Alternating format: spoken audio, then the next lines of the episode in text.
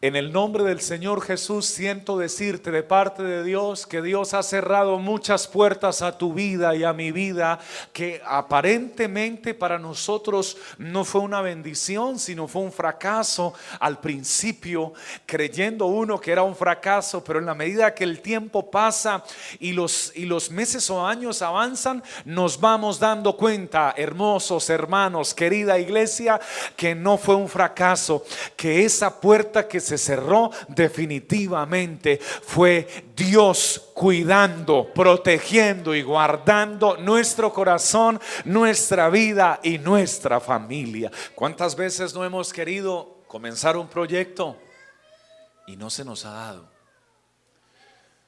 ¿En cuántas oportunidades usted ha, querido que se le dé un negocio en el cual usted cree que va a ganar muy bien y no se le dio el negocio? Se cerró la puerta. Algunos se enojan, otros lloran, otros se rascan su cabeza y algunos que poco conocen la escritura podrán decir, Dios, ¿y por qué no me ayudas a aprovechar esta gran oportunidad?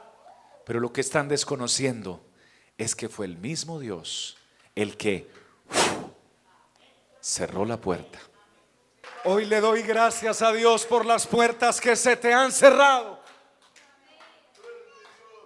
Pero también le doy gracias a Dios por las puertas que Él ha abierto para ti.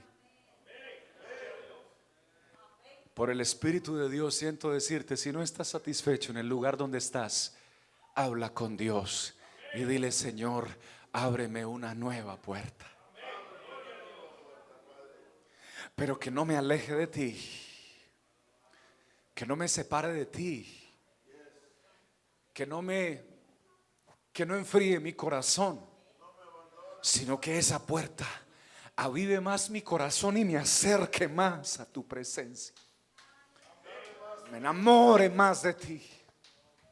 Si no estás feliz en el lugar donde estás, habla con tu Padre. Es el dueño de todo. No lo creyeron todos, pero Él es el dueño de todo. Algunos faltan por creerlo. Es el dueño de todo. No te sientas satisfecho en el lugar donde estás. Dios tiene más para ti.